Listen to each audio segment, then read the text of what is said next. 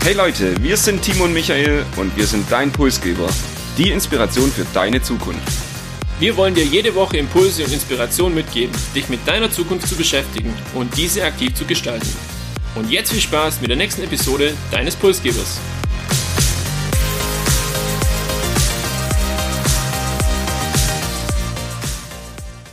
Wir entführen euch heute nach Mittelamerika. Stellt euch den Pazifik vor, den Strand, Palmen, Surferläden und Strohhütten. Und euren Surfkurs bezahlt ihr dann mit dem Bitcoin. Es klingt wie der Traum von vielen Krypto-Anhänger, Bitcoin als offiziell anerkanntes Zahlungsmittel. Dieser Traum wurde 2021 in einem mittelamerikanischen Staat am Pazifik Wirklichkeit. El Salvador ist das Bitcoin-Experiment schlechthin. Und genau darüber wollen Timo und ich heute sprechen. Es geht einmal um das Bitcoin-Experiment. Wir erklären die Beweggründe, sprechen über Risiken und Chancen des Experimentes und erzählen euch, worum es in der Bitcoin City geht. Bevor wir aber mit dem Bitcoin beginnen, Timo, was fällt dir denn zu dem Land El Salvador ein? Also erstmal nicht wirklich viel, außer dass es in Mittelamerika liegt.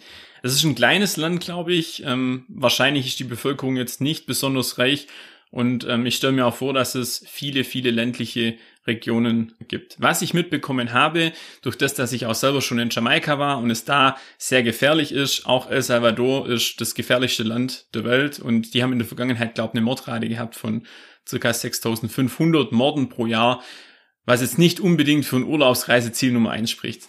Was aber für ein Urlaubsreiseziel El Salvador sprechen würde, ist sicherlich eine schöne Landschaft, viele Berge, Vulkane und tolle Strände. Wir sind aber hier ja nicht der Urlaubspodcast, sondern wir wollen über Zukunft sprechen und Technologie und darum soll es auch heute gehen. Bei all dem, was wir gerade so über El Salvador gehört haben, ist es eigentlich kaum zu glauben, dass amerikanische und europäische Finanznachrichten seit einem halben Jahr fast ununterbrochen über El Salvador sprechen. Das hat einen Grund, den Bitcoin. Und ich habe in Vorbereitung auf die heutige Episode mal unsere Liste an Episoden durchgeschaut und war ein bisschen verwundert, dass wir ganz selten wirklich nur über den Bitcoin gesprochen haben. Ich glaube, Zeit, das heute mal zu ändern. Dennoch ein kleiner Werbeblock. Wir haben zumindest mal über die Technologie hinter dem Bitcoin gesprochen, die Blockchain. Und dazu kann ich euch nur unsere Episode 21 ans Herz legen. Jetzt würde ich aber sagen, zurück zu El Salvador.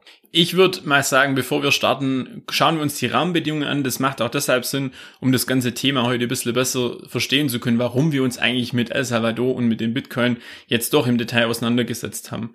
El Salvador grundsätzlich ein sehr, sehr armes Land und das Thema digitales Bezahlen ist wirklich in den meisten ländlichen Regionen noch nicht wirklich angekommen. Sie haben eine sehr junge Bevölkerung und die ist auch grundsätzlich motiviert zu arbeiten, beziehungsweise sie muss arbeiten, denen bleibt gar nichts anderes übrig, weil es gibt jetzt anders wie in Deutschland hier keine soziale Absicherung wie Arbeitslosengeld oder so. El Salvador hat circa 6,5 Millionen Einwohner. Das ist aber nicht alles, denn viele Menschen, die aus El Salvador kommen, leben auch in anderen Ländern. Und das sind beispielsweise circa 2 oder 3 Millionen alleine die in den USA leben, weil El Salvador in der Vergangenheit einfach für junge Menschen keine oder nur geringen Zukunftsmöglichkeiten bot. Und nur 30 Prozent der Bevölkerung heute haben auch ein eigenes Bank Bankkonto. Und warum erwähne ich das? Weil es dort nicht so einfach ist wie bei uns, dass ich zu einer lokalen Bank gehe und ein Bankkonto eröffne, sondern es ist so, dass ich gewisse Voraussetzungen brauche, um dieses Bankkonto zu bekommen. Und allein das ähm, bekommt man davon einen Einblick, wie das Finanzsystem dort letztendlich aussieht und dass ich halt teilweise eben hier Voraussetzungen erfüllen muss, um an diesem öffentlichen Leben und vielleicht auch am Thema digitales Bezahlen teilhaben zu können. Und vor ungefähr einem halben Jahr hat El Salvador jetzt als erstes Land weltweit den Bitcoin als offizielles Zahlungsmittel anerkannt. Was heißt es konkret? Also der Dollar ist weiterhin Zahlungsmittel und der Bitcoin kommt jetzt eben noch dazu.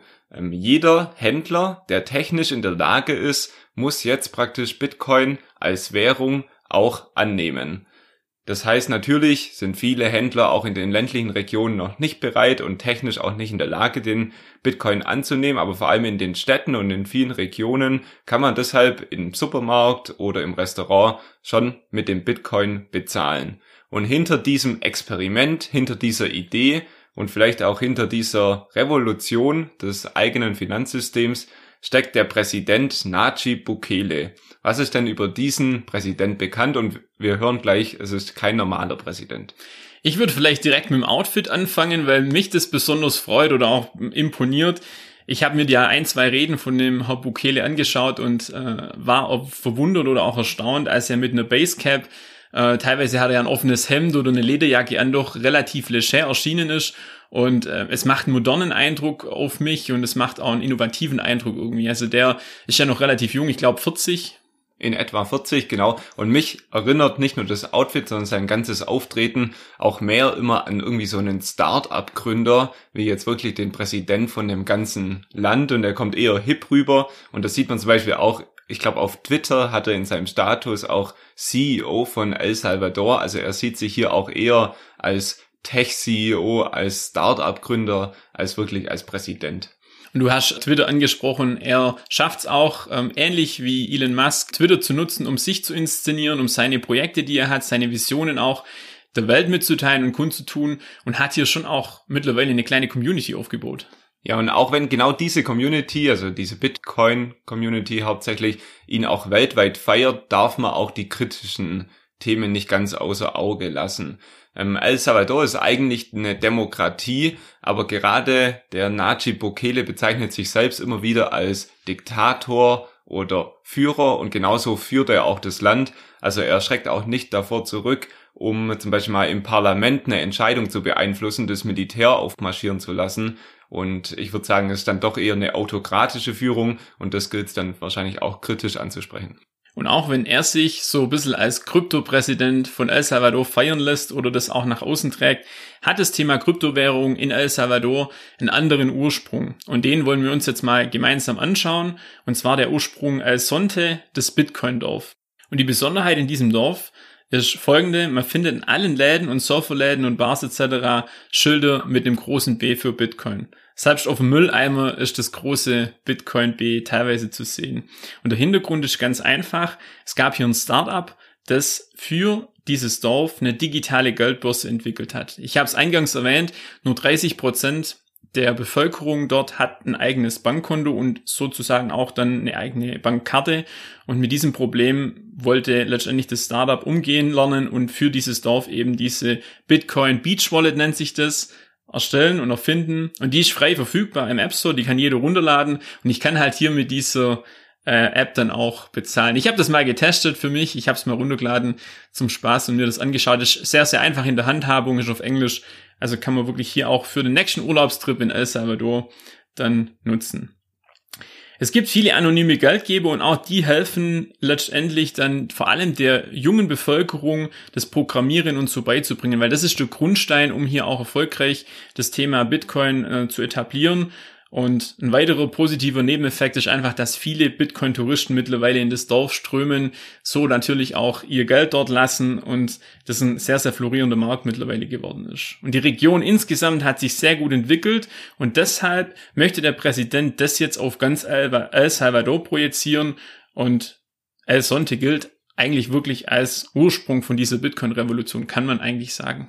Klingt alles irgendwie mega fancy und schreit eigentlich nach einer Pulsgeber-Expedition nach El Salvador in dieses Bitcoin-Dorf. Nichtsdestotrotz wollen wir aber nicht nur über das Surferleben in Mittelamerika sprechen und über das Bitcoin-Dorf, sondern wollen uns auch kritisch auseinandersetzen mit diesem Bitcoin-Experiment, das ja hier der Präsident irgendwie mit einem ganzen Land und mit einer ganzen Bevölkerung, Gesellschaft durchführt. Kritiker sehen darin vor allem einen verzweifelten Versuch, das total verarmte Land zu retten nach dem Motto alles oder nichts. Denn der Bitcoin ist ja sehr risikoreich, ist sehr volatil und eben die hohen Kursschwankungen sind natürlich ein hohes Risiko auch für die Bevölkerung. Man stellt sich vor, arme Menschen, die müssen ja wirklich auf jeden Dollar achten und eben die meiste ähm, oder der größte Teil der Bevölkerung ist sehr arm und die mögen das dann natürlich gar nicht, wenn innerhalb von Monaten sich der Bitcoin-Preis halbiert und damit auch das sowieso schon kleine ärmliche Vermögen nur noch halb so viel wert ist. Der Präsident hat ja mal gesagt, das ist der einzige Weg aus der Armut für das Land. Also er setzt, wie du schon erwähnt hast, auch wirklich alles auf diese Karte.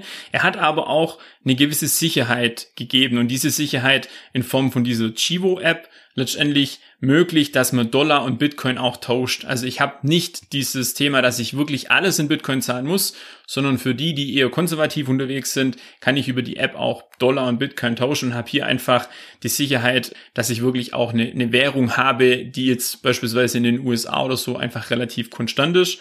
Und ein weiterer Vorteil, ich kann sogar Trading betreiben, indem ich einfach diesen Kurs je nach aktuellem Tageskurs nehme und für mich so tausche, dass ich möglichst profitabel aus dieser Transaktion ja, rauskomme. Und ich muss auch sagen, ich verstehe auch, ich sag mal, den ursprünglichen Gedanken des Präsidenten, sich bisschen auch von dem Finanzsystem Amerika loszueisen, auch die Abhängigkeit zu reduzieren. Das kann ich verstehen. Nichtsdestotrotz ist eben auch ein kritischer Aspekt wiederum, dass das durch dieses zweite Zahlungsmittel Bitcoin ja auf jeden Fall eine viel größere Intransparenz wird. Also es ist nicht mehr auch so nachvollziehbar, wo denn eigentlich die staatlichen Mittel hinfließen, durch das, dass auch ständig hin und her getauscht werden kann zwischen Bitcoin und Dollar. Und so bisschen der Präsident, der sowieso auch autokratisch unterwegs ist, der auch eigene Ideen dann wirklich mit Militär durchsetzt, ist eben so nicht mehr überprüfbar, was eigentlich mit den Geldern in dem Land passiert. Und er hat aber trotzdem eine relativ hohe Zustimmung für das Thema Bitcoin in seiner Bevölkerung. Und das liegt einfach auch daran, dass die Transaktionsgebühren, wie es jetzt beim Dollar der Fall war, die betragen, glaube ich, zwischen 10 und 20 Prozent, jetzt beim Bitcoin eigentlich null sind. Das heißt, ich zahle da keine Transaktionsgebühren und das ist deshalb interessant, wir haben vorhin drüber geredet, dass viele El Salvadorianer im Ausland arbeiten und dann das Geld zu ihren Familien nach Hause schicken wollen und von diesem Geld eigentlich in der Vergangenheit sehr, sehr viel Transaktionsgebühr ja, abgezogen wurde. Und die freuen sich natürlich jetzt, wenn sie der Familie wirklich das, was sie in den USA beispielsweise verdient haben, dann auch eins zu eins rüberschicken können. Das ist ein Vorteil für das Ganze. Ein Vorteil, den ich definitiv auch sehe und wo ich eine sehr interessante Zahl auch dazu noch im Vorfeld gehört habe. Also anscheinend diese Transaktionskosten haben sich wohl 2020 auf ungefähr 400 Millionen Euro bezogen. Und wenn sich dann natürlich die Bevölkerung von El Salvador das einsparen kann, wäre das eine extreme Chance. Nichtsdestotrotz finde ich, ein Staat, der Glücksspiel auf dem Rücken der Bevölkerung betreibt, ist irgendwie ein schlechter Staat. Gibt's denn da noch von deiner Seite was dagegen zu setzen? Gibt's noch so das positive Argument? Nee, das ist tatsächlich, also man muss es ähm, vielleicht abschließend betrachtet mit äh, den Vorteilen und den Nachteilen, wenn man es gegenüberstellt, einfach sehr, sehr neutral auch beurteilen. Und es, hat, es bietet Chancen, dieses System. Es ist mega interessant. Er zieht damit auch wirklich das Aufsehen der ganzen Welt so auf sich. El Salvador hatte, glaube noch nie so eine Aufmerksamkeit, so eine positive Aufmerksamkeit wie aktuell. Und ähm, schauen wir mal, was das Land daraus macht. Also ich persönlich bin gespannt und ich werde das definitiv weiterverfolgen. Und dieser Satz, schauen wir mal, was das Land daraus macht, ist die Überleitung auch zu dem nächsten Themengebiet und so die Frage nach einem halben Jahr, wie gelungen ist denn das Experiment bisher? Wie viel Akzeptanz hat der Bitcoin wirklich in der Bevölkerung? Und dazu haben wir eine Studie aus dem Dezember gefunden und da haben bei einer Umfrage 80 Prozent der Bevölkerung angegeben, den Bitcoin bisher noch nicht für Zahlungen oder Transaktionen genutzt zu haben. Und es ist auch mittlerweile ein Rückgang feststellbar aus den Zahlungen, die im Ausland kommen. Also es waren wohl im Vormonat, im November noch circa fünf Prozent der Zahlungen aus dem Ausland in Bitcoin und das ist, waren im Dezember dann nur noch ein oder zwei Prozent. Positiv dagegen ist, dass mittlerweile jeder zweite Bürger die App schon auf seinem Handy installiert hat, wenngleich man dazu sagen muss, es gab wohl für das Herunterladen der App eine Willkommensprämie von 30 Dollar, die sich sicherlich viele auch nur mitgenommen haben. Und vielleicht noch ein kleiner Fun Fact zu dieser Willkommensprämie. Natürlich wollte die sich jeder sichern und bei vielen ist dann aber blankes Erstaunen oder teilweise auch Entsetzen eingetreten, weil bei der Registrierung muss man die persönlichen Daten angeben und die wurden teilweise einfach schon verwendet. Das lag daran, dass ähm, ja illegale äh, Gruppen hier sich äh, an diesen 30 Euro bedient haben, die haben die Identität von den Bürgern in El Salvador genutzt, um sich dort zu registrieren und haben dann im großen Stil einfach diese Willkommensprämie abgegriffen. Auch das sorgte für großen Unmut und hat auch die Lücken in dem System und die Sicherheitsthemen, die vielleicht noch optimiert werden müssen, definitiv aufgedeckt. Wir wollen jetzt aber noch einen kleinen Ausblick in die Zukunft werfen, wie das Projekt weitergehen könnte und vor allem international trifft es nicht immer nur auf Begeisterung. Vielleicht weißt du da mehr, Michael. Genau, du sagst es, der Internationale Währungsfonds sieht das Experiment sehr kritisch und spricht von erheblichen Risiken für die Finanzstabilität und die finanzielle Integrität sowie den Verbraucherschutz. Der Internationale Währungsfonds möchte deshalb auch, dass El Salvador den Bitcoin wieder als Zahlungsmittel aberkennt und hat da auch eine ganz gute Position, denn El Salvador ist hoch verschuldet und braucht immer wieder Geld, hat auch jetzt erst wieder 1,3 Milliarden Dollar Kredit, Kredit von dem IWF angefordert und dann haben die da natürlich eine gute Machtposition und mal schauen, ob sie dieses Experiment wirklich auch kippen können. Man könnte sich jetzt ja auch fragen, wofür braucht es dann das Geld? Und da weiß ich, da hast du noch am Ende jetzt eine kleine Überraschung für uns. Ich habe vorhin über das Bitcoin-Dorf gesprochen und jetzt plant El Salvador ein ganz anderes Projekt, nämlich die Bitcoin City soll im Jahr 2022 noch entstehen. Das wäre die weltweit erste Stadt, die nur durch Krypto-Staatsanleihen finanziert werden würde und auch somit eben ein Novum in der Geschichte natürlich der Welt und auch von El Salvador. Das Besondere letztendlich ist, man soll hier oder die wollen Investoren anlocken, die dort Apartments, Shoppingzentren errichten und das Ganze soll auch so sein, dass man einfach durch das, dass es Bitcoin City dann ist, quasi bis auf die Mehrwertsteuer keine Besteuerung hat, was natürlich für Investoren sehr, sehr reizvoll sein kann. Bisher ist da relativ wenig passiert, muss man auch festhalten. Und wenn man dann mit ortsansässigen Bauern spricht, für die ist das Ganze einfach nur ein Phantom. Und teilweise äh, lachen sie sich auch schon so ein bisschen kaputt, weil einfach nichts passiert. Aber die Vision ist da und mal schauen, wie das Ganze dann, dann weitergeht. Ein weiterer wichtiger Aspekt ist natürlich auch Bitcoin, wissen wir, ähm, gilt für alle Kryptowährungen, brauchen sehr, sehr viel Energie noch. Und da ist die Frage, wie nachhaltig kann das Ganze gestaltet werden. Hier hat El Salvador einfach den Vorteil, dass sie äh, sieben noch aktive Vulkane haben. Und ein Vulkan davon, der ähm, wird bereits genutzt und über Geothermie ähm, letztendlich für die Kryptowährung dann auch teilweise verwendet. So haben wir hat man zumindest hier einen relativ nachhaltigen Aspekt noch, wo auch diese Bitcoin City profitieren könnte. Wir hören also, es dauert noch ein bisschen, bis wir unsere Prüßgeber Expedition in die Bitcoin City machen können und wahrscheinlich wird es in diesem Jahr nichts.